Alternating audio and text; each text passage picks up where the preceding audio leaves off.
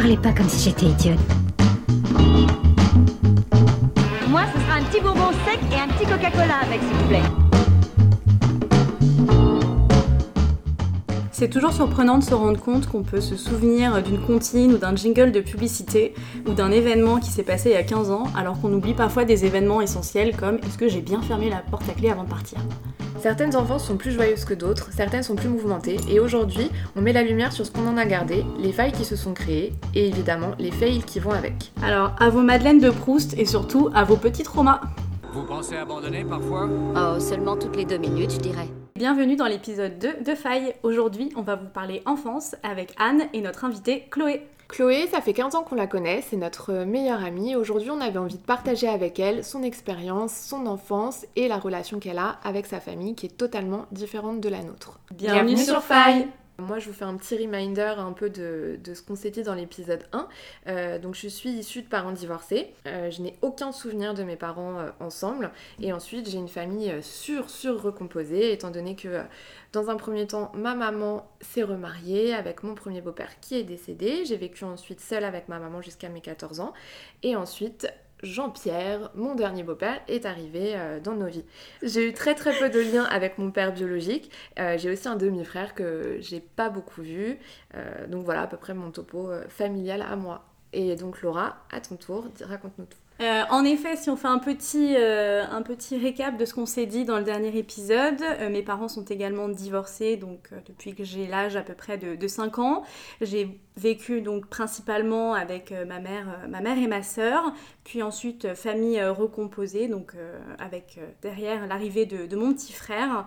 Donc une structure finalement assez commune aujourd'hui les familles monoparentales puis ensuite qui sont, qui sont recomposées avec voilà son lot d'histoires euh, de famille, euh, pas mal de conflits surtout euh, avec mon, père et ma mère et également évidemment avec l'arrivée de, mon beau-père puisque c'est une nouvelle personne qui arrive dans, dans, la structure familiale et qui vient un peu chambouler on va dire l'équilibre. Donc aujourd'hui, moi, mon enfance, si je, dois en retenir quelque chose, ça a été quand même un mélange d'amour et aussi bah, de conflits, euh, malheureusement.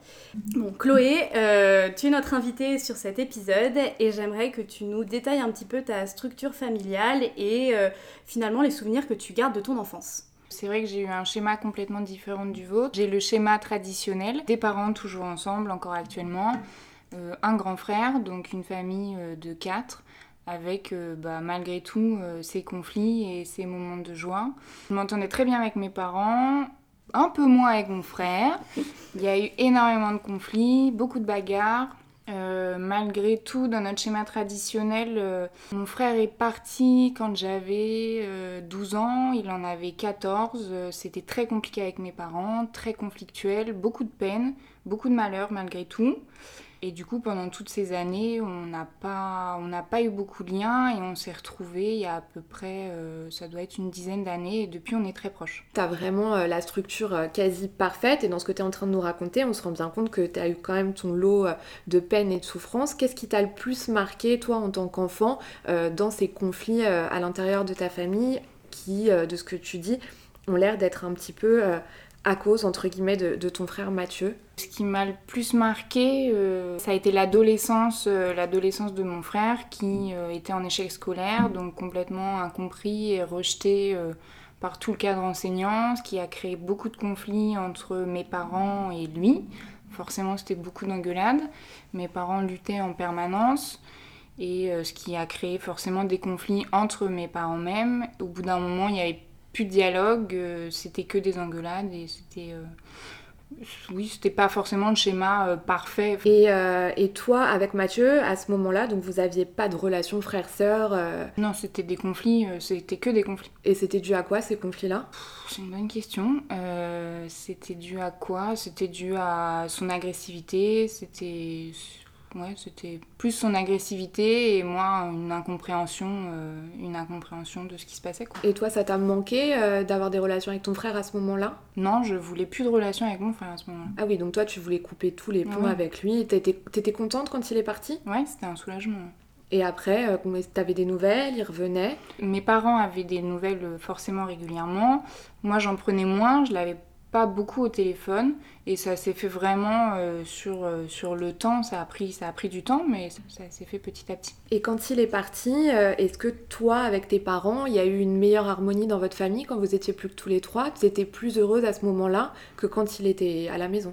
Oui, oui, complètement. Bah, C'était beaucoup plus calme, il n'y avait plus de conflits. On, a... bah, on avait tous les quatre, je pense que même lui avait besoin de ça. Il avait besoin de partir et il avait besoin de, de prendre l'air et d'avoir une autorité euh, autre que celle de mes parents. En fait, ce qui est intéressant dans, ce que tu dis, c'est que de, de l'extérieur, tu représentes vraiment, enfin tu as l'image en tout cas de la structure familiale que Anne et moi, euh, typiquement, on a un peu rêvé d'avoir, euh, avec voilà un père, une mère qui sont, qui sont toujours ensemble, un frère ou une sœur ou plusieurs, peu importe, avec cette image en fait d'unité euh, à l'extérieur, mais finalement on se rend compte que bah, derrière, euh, ensuite derrière le rideau, il y a toujours des histoires un peu plus compliquées et que tu as eu ton lot aussi de, conflits, euh, même si ça, ne se voyait pas toujours quoi. Oui, complètement. Je pense que au final, chaque famille, même parfaite de visuel, ses lots de problèmes. Et je suis pas la seule. J'ai d'autres d'autres exemples de schémas traditionnels où c'est pareil, ils étaient quatre avec un grand frère ou un petit frère et toujours beaucoup de problèmes, beaucoup de conflits également. Et euh, en fait, moi, ce qui m'a euh, typiquement marqué, c'est que euh, quand j'étais enfant, avoir des parents divorcés, c'était pas commun. Il y avait toujours cette idée un petit peu que les, enfants de, parents divorcés allaient forcément mal tourner puisqu'il y avait quelque chose qui manquait dans leur famille. Alors que évidemment euh, ce, n'est pas le cas, hein, euh, vous êtes bien d'accord avec ça.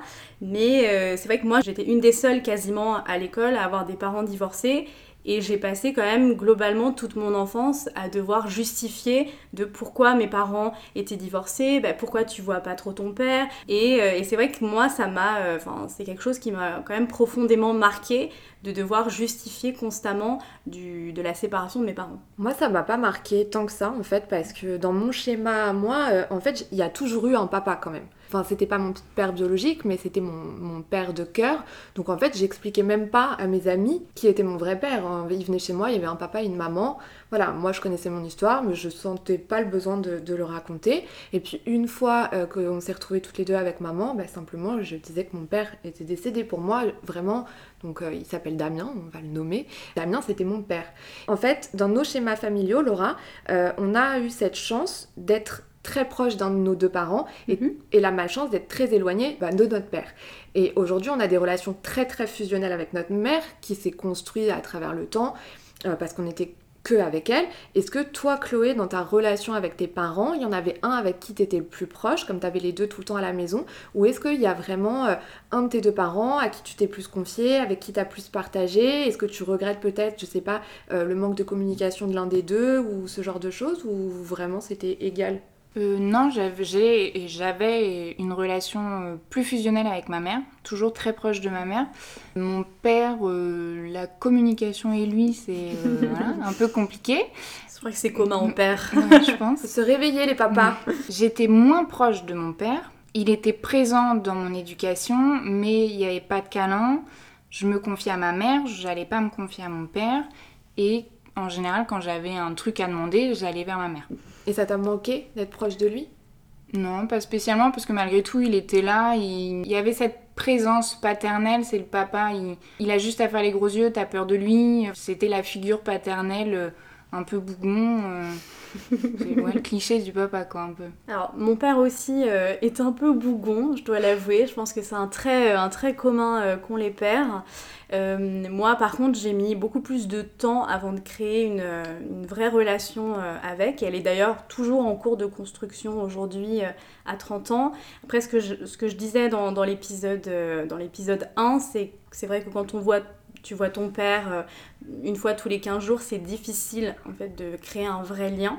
Mais euh, aujourd'hui, je pense que ça, ça participe du fait que j'ai accepté en fait que je n'aurais pas cette famille euh, rêvée et idéale très unie, mais finalement je, m'en contente et j'en suis très heureuse aujourd'hui parce que j'ai réussi à, trouver un vrai équilibre avec des personnes qui, qui sont, qui sont là pour moi dans les, euh, dans les bons moments comme, euh, comme dans les mauvais. Anne, je sais pas si euh, c'est pareil pour toi de ton côté. Non, c'est pas pareil pour moi parce que bah, à travers les différentes failles justement de, de construction paternelle que j'ai eues, donc dans un premier temps mon père et ma maman qui se sont séparés, ensuite le décès de Damien, ensuite l'arrivée de mon nouveau beau-père, à travers toutes ces histoires-là, j'ai accepté d'avoir eu trois hommes dans ma vie qui ont eu différentes places, qui ont pris différentes places et aujourd'hui je me suis nourrie de tout ça. Alors c'est vrai que la relation avec mon père biologique a été très compliquée parce que lui c'est quelqu'un qui ne parle absolument pas, qui est très discret. Il a jamais trouvé sa place en plus dans le deuil que j'ai fait de, Damien. Aujourd'hui on a une relation, euh, je vais dire, euh, amicale. On s'entend très bien, c'est mon ami. Il fait rire, je le fais rire. On se voit, on s'apprécie, on se voit on se voit, faut le dire vite, mais voilà, on essaye. Mais voilà, c'est mon schéma, c'est le mien. La famille rêvée, je l'ai pas eu, je l'aurai jamais. Peut-être que je la construirai moi-même, mais pour l'instant, euh, je fais avec ce que la vie m'a donné, euh, avec tous les lots évidemment de, de failles que ça a généré en moi. Euh, et puis, je vous expliquerai tout plus tard, les gars. Et donc Chloé, euh, concernant ton frère et ce qui a pu mettre un petit peu à mal ta famille, est-ce qu'aujourd'hui tu lui as pardonné? Est-ce que tu es passé à autre chose? Aujourd'hui vous avez des relations sereines avec Mathieu Ou euh, ça a pris du temps? Je te connais, t'es un peu rancunière. donc euh, dis-nous un peu comment t'es passé, enfin par quoi t'es passé pour qu'aujourd'hui votre relation soit saine. Ça a été vraiment le temps, j'ai pas de j'ai aucune rancune envers mon frère, j'ai tout pardonné pas tout oublié, c'est là, mais j'y repense pas. C'est pas quelque chose qui me blesse. Ça nous a construit tous les deux. Je pense que c'est, ça fait partie de notre histoire. Ça, ça fait partie du fait que maintenant on est très proches. On a notre relation qui est particulière, c'est notre relation à nous. Euh, mais, euh, mais j'en suis heureuse et c'est vrai que maintenant on a, on a plus tous les quatre le schéma d'une, vie de famille entre guillemets parfaite, même si pour moi c'est pas euh, les schémas que vous avez vous. J'ai grandi avec vous, j'ai grandi avec d'autres personnes qui ont ce genre de schéma et j'ai pas la vision d'une famille parfaite comme la mienne entre guillemets. Parce que, comme je vous ai dit tout à l'heure, on a eu nos lots de conflits, nos lots de problèmes qui ont été durs à, passer. Et au final, euh, voilà, maintenant on a notre famille, on est heureux tous les quatre comme on est. Et, voilà. Je crois qu'on accepte aussi que nos parents ne sont pas parfaits, que nous ne sommes pas parfaits, mais finalement dans toute cette, euh, cette belle imperfection, on, y trouve, euh, voilà, on y trouve des bah, choses positives. Exactement. On va passer à quelque chose d'un petit peu plus léger, donc de nos petits souvenirs d'enfance, de nos amitiés. Voilà, donc c'est une enfance de 0 à 12 ans, on va dire, hein, qu'on est en train de traiter. Donc on va passer euh, dans un premier temps par vos pires hontes, les filles. Donc euh, si vous en avez, euh, Laura, je te laisse commencer avec grand plaisir. Merci de me laisser commencer avec ça. alors j'en ai trois, trois gros souvenirs qui honnêtement ont vraiment créé de grosses failles en moi. Euh, le premier, je ne sais pas si vous avez vu le film Marie à tout prix. Il y a quand même une scène euh, assez euh, culte où elle se met du sperme dans les cheveux. ma mère m'a amené voir ce film-là quand j'étais donc jeune au cinéma. Évidemment, j'ai hurlé dans la salle Mais maman, elle a quoi dans les cheveux, la dame? Ce qui a provoqué euh, l'hilarité de toute la salle de cinéma en entier. Ma mère, évidemment, euh, embarrassée, me disait Non, mais je t'expliquerai plus tard. Euh, elle ne m'a jamais expliqué et j'ai compris du coup ce que c'était des années plus tard quand j'ai revisionné le film. Donc, bah, ça, je m'en souviens vraiment comme si c'était hier. Après, il y a un autre souvenir. Euh, mon beau-père avait un chien. Et euh, ma mère, je sais pas pourquoi, m'a amené à l'école avec le chien en le promenant. sauf qu'un jour, elle a, je sais pas ce qui s'est passé, elle a lâché le chien dans la cour de récré. Impossible de récupérer le foutu chien. C'était horrible. J'avais tous mes camarades de classe qui couraient après le chien, toutes les maîtresses, tout le monde courait après ce foutu chien. Et euh, moi, j'étais juste en PLS par terre. J'avais tellement honte, je voulais me cacher. Et euh, l'histoire euh, que ma famille adore raconter, c'est le jour où je me suis, j'ai fugué avec mon cousin de 4 ans, euh, où ma mère nous avait amené au jeu, et je trouvais qu'elle était trop longue, elle parlait avec une amie, et donc du coup je l'ai pris par la main, et on, est, on est parti retrouver mon père qui était, je sais pas, il était plus loin. Ma mère nous a cherché partout. C'était à l'époque où il n'y avait pas de téléphone portable. Euh, c'est, je crois, le- la seule fois où elle m'a mis une gifle. Euh, je m'en souviens encore tellement. Elle me hurlait dessus parce qu'elle avait eu hyper peur, vous en doutez. Donc, ouais, désolée maman pour ce trauma. La fugueuse La à fugueuse 4 ans. à 4 ans. Elle en avait déjà marre de la vie. Je me casse. Et vas-y. Ça suffit. Et toi, Anne, raconte-nous. Bah, alors moi j'ai cherché longtemps et je réfléchis encore un peu parce que j'étais une enfant très très sage. Alors il y en a une, mais j'ai pas vraiment honte en fait. Je suis allée à l'école très tôt. Euh, donc, Surdouée. À deux ans, évidemment. Donc à deux ans, j'étais en école privée. Euh, quand j'habitais encore à Paris, dans le 8e, j'étais en école privée. Et en fait, ma maman euh, avait l'habitude de m'habiller avec un pantalon violet que je détestais, qui montait à peu près jusqu'à sous la poitrine, très large, une espèce de pantalon de clown horrible. Et elle me mettait des bretelles, ok? Et quand elle me mettait ce look-là, j'avais vraiment envie de pleurer. Déjà à deux ans, j'étais en... je restais vraiment pas bien. Donc j'arrive à l'école et tout avec mon petit cartable babar, machin. Et euh, je vais aux toilettes. Et là, je me dis, tiens, si on se débarrassait des bretelles Je prends les bretelles, bim bam boum, je les fous dans, la, dans les toilettes, je tire la chasse. Euh, J'ai inondé l'école. Mais c'est une vraie histoire, hein. maman pourra témoigner. Donc ma maman, euh, la directrice de l'école appelle ma maman. Écoutez, on a un problème avec votre fille, elle a mis ses bretelles dans le... Voilà. Et là, euh, bah, tout est inondé quoi. Et maman, elle est venue me chercher et vraiment, il y avait 10 cm d'eau dans toute l'école et ça faisait chpoung, chpoung, chpoung. Et donc elle m'a récupérée comme ça. Là, je pense que c'est plus elle qui a honte que moi, globalement, parce qu'en fait, moi, je trouve ça marrant. Mais euh, voilà, donc ça, c'était ma première honte. Et après, pendant longtemps, mais longtemps, je pense jusqu'à jusqu'à 11 ans, je pense, allez, on va le dire. J'étais déjà une enfant qui avait la flemme de tout, hein, donc euh, voilà. Souvent, je jouais dans le jardin euh, qu'on avait chez mes parents, quand j'habitais à Fontenay. Et j'avais la flemme de remonter pour faire pipi. Donc, bah, je faisais pipi dans ma culotte. Et je niais.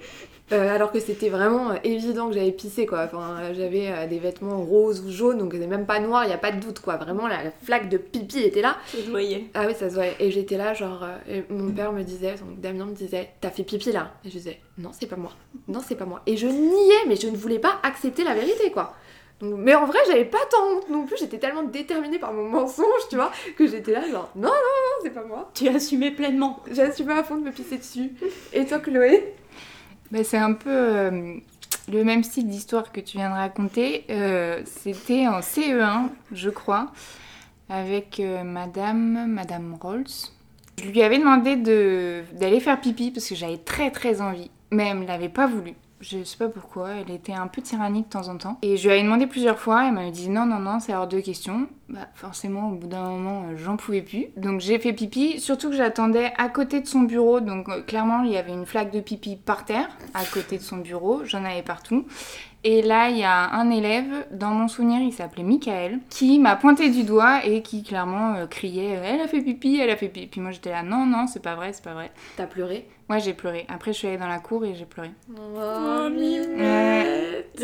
On t'a appelé la pisseuse pendant combien d'années? Non, moi j'avais appelé la Ah, pisseuse. ça va, Parce alors. que j'avais mon grand frère qui faisait peur. Petit Mathieu faisait peur à tout le monde apparemment. Est-ce que t'arrivais quand même à avoir des copains, des copines, Chloé, ou euh, comment ça se passait? Ça va, j'en avais quelques-uns quand même. Deux, trois Non, je rigole. Euh, oui, j'avais euh, oui, j'avais, j'avais des copains et j'avais, j'avais une BFF, Chloé.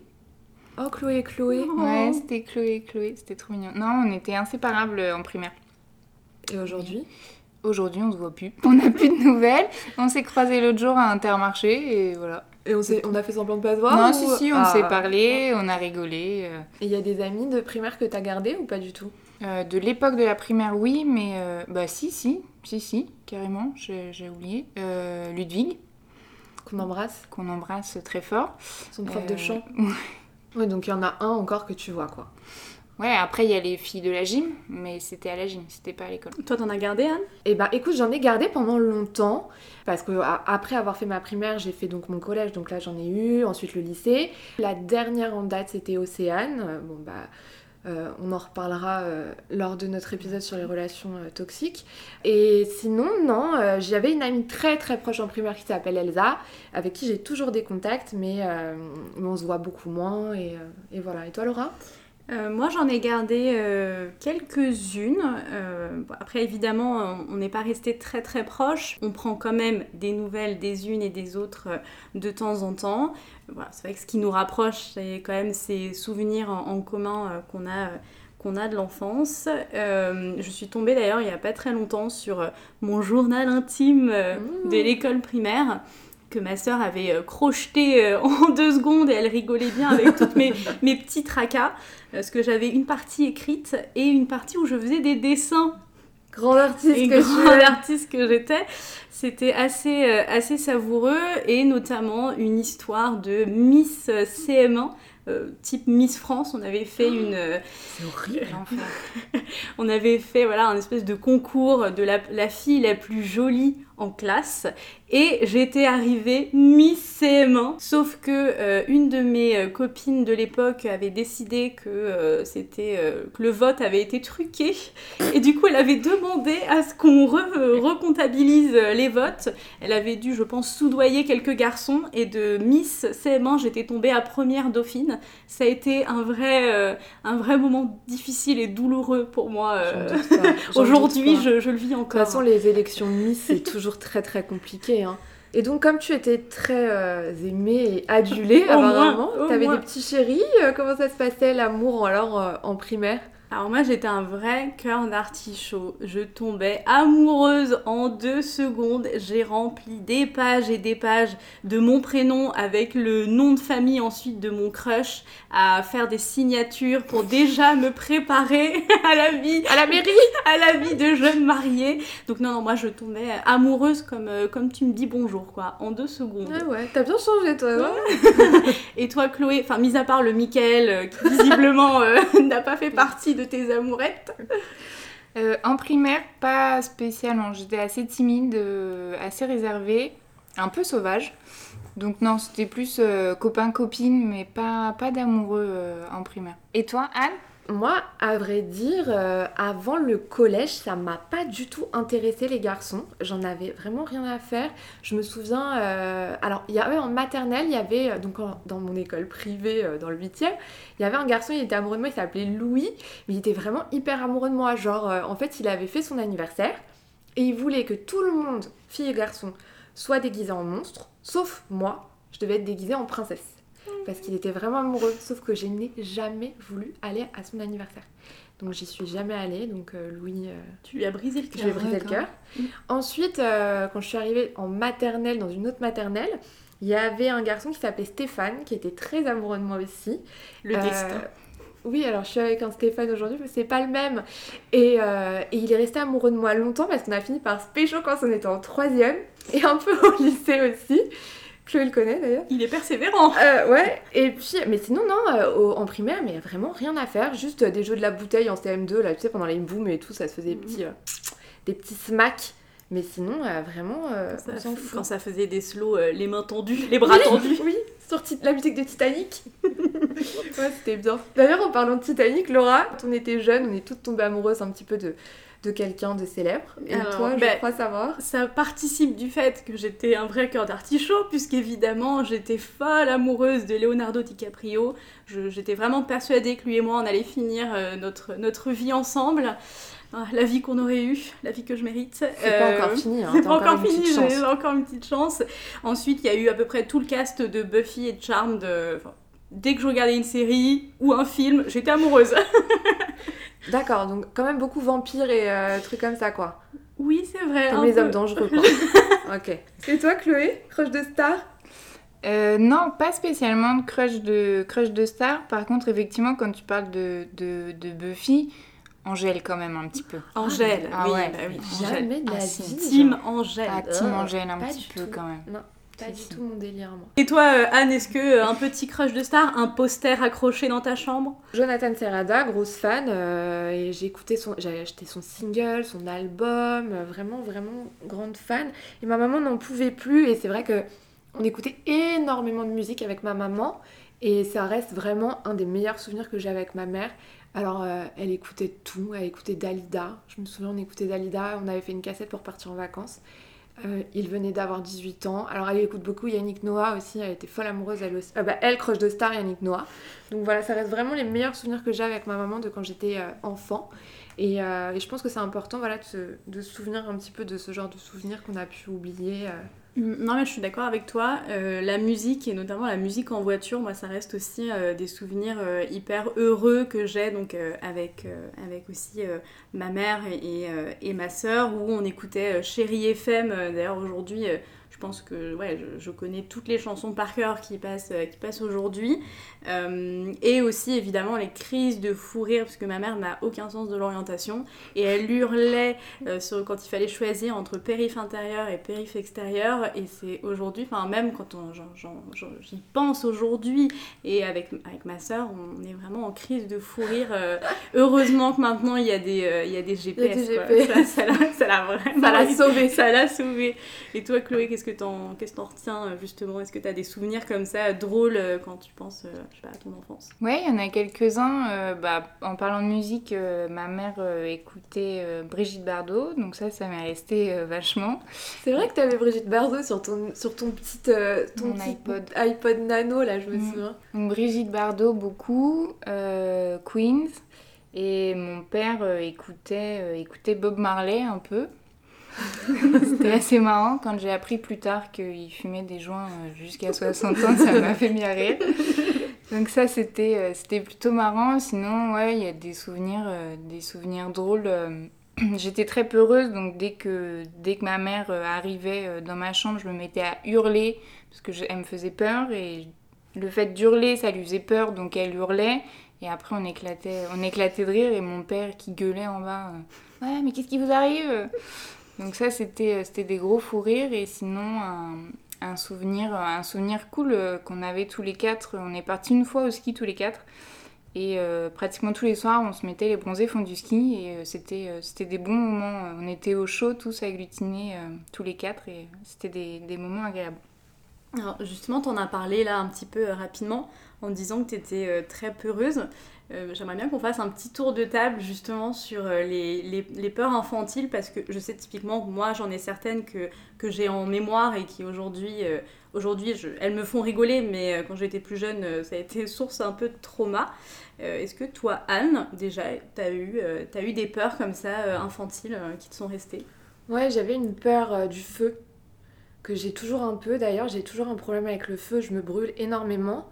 En fait, en CM1, on nous a emmené voir. Je suis désolée, c'est glauque cette histoire, mais on nous a emmené voir un film qui s'appelait Amy. C'était un film, euh, je m'en souviens encore, c'était horrible, au Cosmos, dans un cinéma de merde. Et, euh, et c'était un film en fait où Amy, c'était une petite fille qui voyait son père se faire foudroyer sur scène parce qu'il était chanteur de rock. Et en fait, on le voyait vraiment prendre feu. Et on était en CM1, tu vois. Et ce film, il m'a marqué, mais laisse tomber. Et après, je vérifiais tout le temps si le chauffage était bien éteint euh, quand j'étais petite et tout. Et euh, vraiment, euh, le feu, ça me, ça me panique de dingue. Après, des peurs euh, marrantes, moi, je, je vous cache pas que j'en ai pas, donc euh, je vais vous laisser la parole pour pas plomber l'ambiance plus que ça. Parce que vraiment, euh, non. Et toi Chloé, t'avais peur du noir? Peur du noir et peur des sorcières, ça, ça m'est resté très très longtemps. Je pense jusqu'au collège, j'avais peur des sorcières.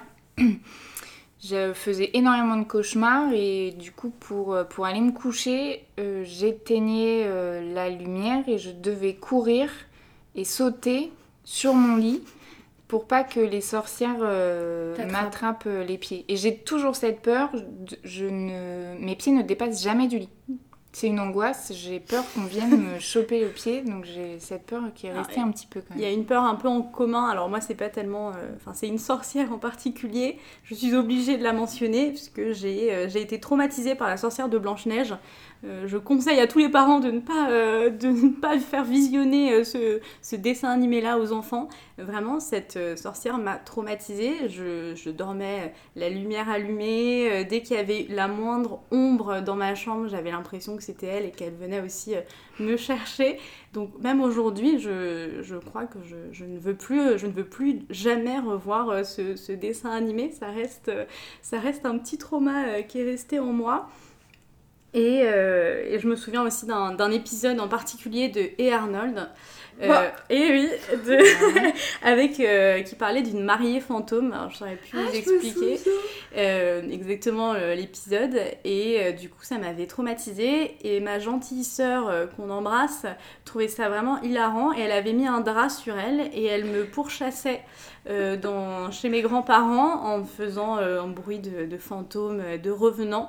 euh, jusqu'à ce que je pleure et que ma grand-mère décide de lui mettre une petite claque derrière la tête pour qu'elle arrête immédiatement de, de me traumatiser avec ça. On avait chacune nos petites peurs, mais je pense qu'on avait aussi des petits rêves. Alors, euh, on va passer un peu à- au métier de nos rêves. Moi, vous avez bien compris, je voulais être chanteuse. Mais vraiment, enfin, je voulais être tout, hein, chanteuse, danseuse, actrice, euh, tout, tout, tout. C'est pas fini Non, Comme Leonardo. J'espère, j'espère. Euh, et en fait, j'en avais même écrit une lettre. J'étais en vacances chez mon père, je me souviens, j'avais 11 ans, 12 ans. Et euh, c'était à l'époque de Jonathan Serrada, ça, je pense, tu vois, Nouvelle Star et tout, ça m'était un peu monté à la tête. Et je sais pas si ma maman s'en souvient parce qu'on en a jamais reparlé, mais je lui avais envoyé une lettre très sérieuse où je lui expliquais que mon destin c'était d'être chanteuse et qu'il fallait absolument me faire prendre des cours de chant à la rentrée parce que je sentais que c'était ce que je voulais, mon destin et tout. Je n'ai jamais pris de cours de chant, on n'en a jamais reparlé et voilà, elle a brisé mes rêves. Merci Claudie. Oui. Et toi Laura? Euh, alors moi j'ai voulu être archéologue euh, pendant très longtemps. Je pense que déjà jusqu'à fin, fin du collège, j'avais une vraie passion pour, euh, pour l'Égypte. Je pouvais nommer toutes les divinités égyptiennes. vraiment j'étais Très-. J'étais très calée. Et ensuite, j'ai voulu être vendeuse de patates. Euh, et oui, parce que je me disais que si je vendais des patates, je pouvais manger des frites. Et la logique est imparable. Non, vraiment. Euh, du coup, ma sœur se fout encore de ma gueule euh, sur, euh, sur cette anecdote. Jamais ne me la fera oublier. Euh, et toi, Chloé, du coup, est-ce que tu avais un, un métier, un métier de rêve quand tu étais enfant? Euh, oui, moi c'était plus dans la médecine. euh, bah, je voulais être médecin et j'ai voulu aussi être euh, vétérinaire. Ça, Ça, ça- ça me, ça me branchait bien euh, vétérinaire. J'aimais bien les animaux, donc euh, C'est un rêve sérieux par rapport à, à mon vendeuse de patates. Euh, Est-ce que Anne, par exemple, tu te, quand tu étais enfant, tu te disais que, euh, je sais pas, euh, plus grande, tu allais avoir euh, une vie de famille, tu allais te marier euh, enfin, voilà. Est-ce que tu avais ce genre de rêve aussi, euh, en plus d'être chanteuse évidemment? Non, parce qu'une carrière de chanteuse n'est pas compatible avec une vie de famille. Mais non, en fait, non, pas tant que ça. Enfin, pour moi, c'était un peu abstrait, quoi. C'était un peu évident, sans être évident. Je me suis jamais trop posé la question, en fait. Tu vois, je... si j'en voulais, mais bon, c'était pas, euh, tu vois, euh, un truc de ouf pour moi d'avoir des enfants. Ça l'est toujours pas. Euh, moi, je voulais surtout un chien, quoi. Donc euh, voilà, je l'ai eu et, euh, ça va, mais euh, non, vraiment pas du tout le rêve de la grande mariée, du grand mariage et tout, pas du tout mon délire quoi. Moi, par exemple, j'ai retrouvé des dessins de moi quand j'étais du coup enfant, où je, me disais, Laura a 18 ans, donc oui, parce que 18 ans, c'était très vieux, du coup, j'allais forcément être mariée, avoir des enfants à 18 ans, mon dieu, l'horreur. Donc, alors sachant qu'aujourd'hui, à 30 ans, il n'y a ni l'un ni l'autre, c'est assez drôle de se rendre compte que là-dessus, j'avais pas euh, tellement un vrai don de, de vision, mais ouais, pour moi, à 18 ans, c'était sûr, j'aurais euh, des bambins et, euh, et un mari. Et toi, Chloé? Pas du tout. Plutôt comme Anne, j'ai jamais idéalisé ni le mariage. Je, me suis jamais imaginée en grande robe de mariée à faire un mariage grande pompe, ni avoir des enfants. C'était pas, pas mon truc. je, j'imaginais ma, je pense que j'imaginais même pas ma Mm. vie future. Enfin, je vivais mon truc. euh, Ouais, t'étais dans l'instant présent. quoi. ouais. Moi, c'est vrai que j'avais une imagination qui était assez débordante. Et d'ailleurs, je l'ai encore aujourd'hui. Je pense que c'est ce qui m'est euh, un peu resté de, de mon enfance. Je me faisais vraiment des histoires euh, très, euh, très détaillées. euh, donc, c'est ce qui m'est resté de mon enfance. Ça, et euh, le truc un petit peu moins euh, sympa, c'est ce, un peu un sentiment d'abandon. Euh, j'ai assez peur de, de l'abandon et c'est vrai que du coup ça, je pense que ça vient aussi du, de la séparation de mes parents et bon bah, ça, ça reste avec moi aujourd'hui. Est-ce que toi Anne, il y a des choses qui te, qui te restent comme ça de ton enfance? Bah oui, euh, moi donc il me reste euh, les rêves. Moi j'étais enfant unique entre guillemets parce que bon bah voilà j'avais un demi-frère mais je le voyais très peu. Euh, et comme mon papa était malade, c'est vrai que j'ai passé beaucoup de temps toute seule à jouer dans ma chambre. c'est un peu princesse Sarah dit comme ça mais c'était très bien. J'aimais bien être toute seule. Et, pareil, je, je m'imaginais des histoires pas possibles dans ma chambre. Je me faisais des concerts, je vous raconte même pas. Enfin c'était la folie. Donc il me reste vraiment L'imagination, il me reste aussi les rêves parce que je suis quelqu'un qui a beaucoup de rêves, même si je sais que, enfin, c'est vrai, vraiment des rêves. Hein. C'est comme, voilà, je veux être chanteuse, hein, on, sait. Mais enfin, voilà, tout ça, ça me reste. Après, ce qui me reste aussi, c'est le lien avec ma mère, évidemment, qui est encore plus fort que quand j'étais petite parce qu'on a partagé tellement de choses ensemble, tellement d'épreuves et on a tellement appris aussi à se connaître que c'est vraiment euh, ce, qui, ce que j'ai de plus cher en mm. fait que je tiens de, mon enfance. évidemment comme toi ce sentiment d'abandon parce que bon bah oui mes parents ont divorcé une première fois, ensuite mon père est décédé. Enfin voilà ça a été un petit peu compliqué et... Euh, et, c'est ce qui me reste ouais, de, mon enfance, avec évidemment tout le lot de bons souvenirs, euh, d'amitié, de, de, et puis d'innocence, quoi. Et donc, toi, Chloé, qu'est-ce qui te reste un petit peu de ton enfance, de souvenirs, de traumas, euh, de. Ouais, tout ça? Ce qui me reste de mon enfance, euh, c'est les souvenirs aussi, pas mal d'imagination. Je jouais beaucoup avec euh, beaucoup de Barbie, je, créais des, maisons, les Polly Pocket, il y en avait partout dans la chambre. Les petits poneys aussi, avec les caplas, je faisais plein de petites maisons, puis après, ils avaient toute une, toute une vie. C'était. Une vie de euh, poney. Ah ouais, une vie de poney, euh, ça pouvait durer euh, tout un week-end sans problème. après, ce qui me reste plus dans le caractère, c'est c'est mon état un peu de, de sauvage, de petit animal sauvage. comme j'avais un grand frère qui prenait pas mal de place, j'étais très, très en retrait, très réservée. Je me suis construite comme ça et j'ai toujours cet aspect de ma personnalité qui n'est pas toujours évidente. Non, mais allez, c'est pas, c'est pas que c'est pas évident, c'était un peu euh, difficile d'accès. Ouais, c'est pas toujours simple euh, à vivre. Ouais, mais c'est d'autant plus intéressant. Après, je, me, je me demande si c'est pas aussi un peu le, une particularité d'être le deuxième.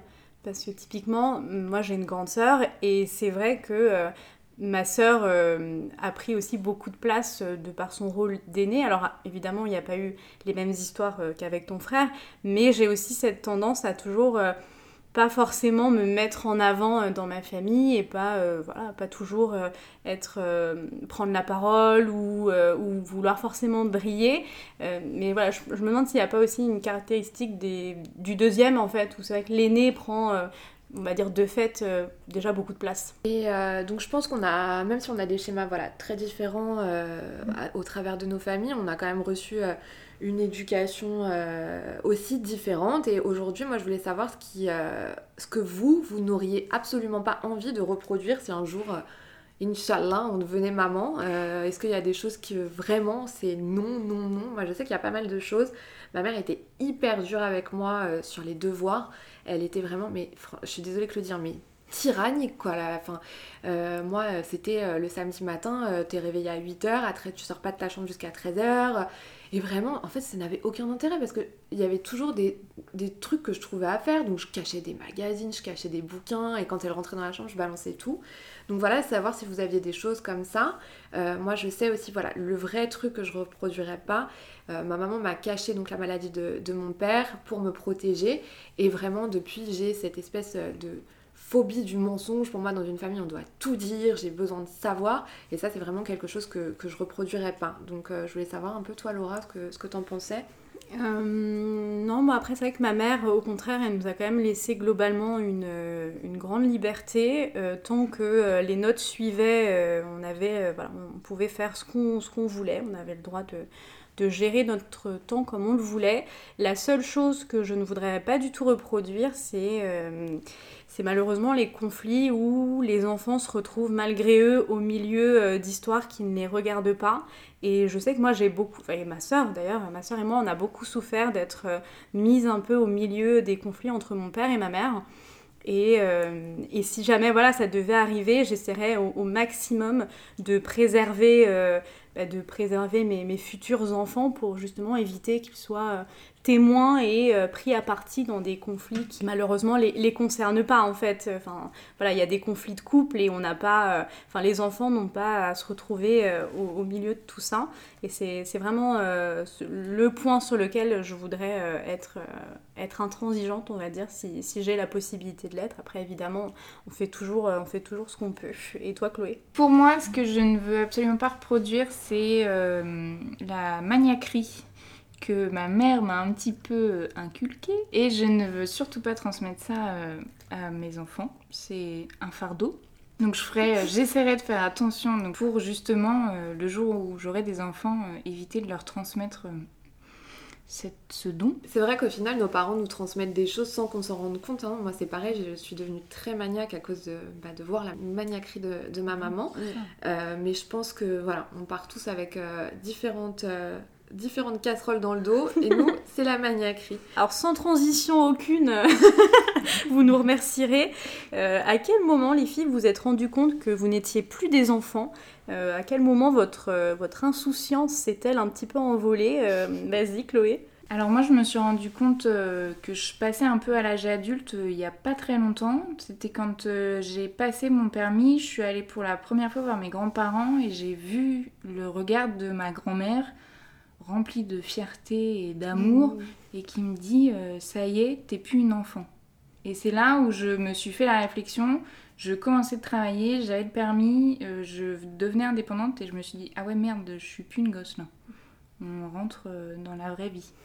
Ah, c'est comme ça que tu t'en es rendu compte. Ouais. Non, mais avant, avant ça, moi j'ai eu l'impression qu'il y a quand même eu certaines phases un peu déterminantes entre, bah, typiquement, être une enfant encore un peu bébé et à devenir une très jeune femme, tu vois, entre guillemets. Et pour moi, ça s'est fait, je pense, un peu, ouais, à l'entrée quand même. L'entrée en sixième, elle est un peu violente aussi, je mm. trouve. Alors évidemment, tu deviens pas une, euh, une préado du jour au lendemain, mais euh, t'as quand même, euh, bah, d'un coup, moi qui m'étais jamais intéressée au garçon de ma vie, je commence à y trouver un petit intérêt. T'as les, bah, on va pas se mentir, hein, t'as les seins qui poussent, on te regarde plus de la même manière. Enfin, les miens n'ont jamais poussé, mais pour, mes copines. Euh, donc, euh, donc à ce moment-là, ouais, tu te dis qu'il y a quand même un changement qui s'opère, même si euh, je pense qu'au moment T, tu te rends pas vraiment compte de, de ce qu'il engendre. Mais je pense que c'est là où j'ai compris qu'il y avait un petit truc qui. un petit plot twist, quoi. Moi je suis d'accord, l'entrée au collège, je trouve que la transition elle est assez violente en fait entre Enfin, je, me souvenais que je jouais encore euh, au Barbie euh, et, et, du coup j'adorais jouer au Barbie. Et à côté de ça, j'avais déjà des copines euh, qui, bah oui, qui avaient des seins et qui embrassaient des garçons derrière la porte des chiottes. Donc c'est c'est là en fait où tu es forcé aussi de laisser un peu tomber ton enfance pour rentrer dans ce moule-là et et, c'est là où, en effet, je me suis rendu compte que bah, j'étais plus une enfant. Et, euh, et ça, évidemment, l'intérêt euh, pour les garçons euh, où tu, de nul, ils passent à potentiellement intéressant. ah, ils existent en ça fait. Existe. ça existe, ça. Bon bah écoutez, je pense qu'on a fait un bon petit tour euh, de table un peu sur euh, ce chemin qui était notre enfance euh, à travers différents sujets, donc nos schémas familiaux, nos petits traumas, nos peurs, nos souvenirs et nos anecdotes. Entre insouciance, marquage à chaud, premiers émois, premiers traumas, et parfois obligation de grandir avant l'heure, on vous a partagé donc nos premières petites histoires de vie, même si aujourd'hui tout ça, ça nous semble assez loin nos vies, elles ont quand même euh, bien changé. On sait, voilà, il, reste des choses en nous euh, et surtout, il reste ces grands enfants qui, euh, qui sont encore là et qui ne demandent parfois qu'à sortir. Chloé, merci beaucoup. On était très fiers de partager ce moment avec toi. Merci d'être arrivé jusque-là. On vous donne rendez-vous sur notre compte Instagram at Podcast pour partager avec nous vos souvenirs d'enfance, votre histoire et vos anecdotes, toujours entre fail et faille. On espère avoir pu vous replonger un peu dans votre enfance et ravi certains souvenirs qu'on espère quand même euh, heureux et on se retrouvera donc très vite. À très vite sur Faille.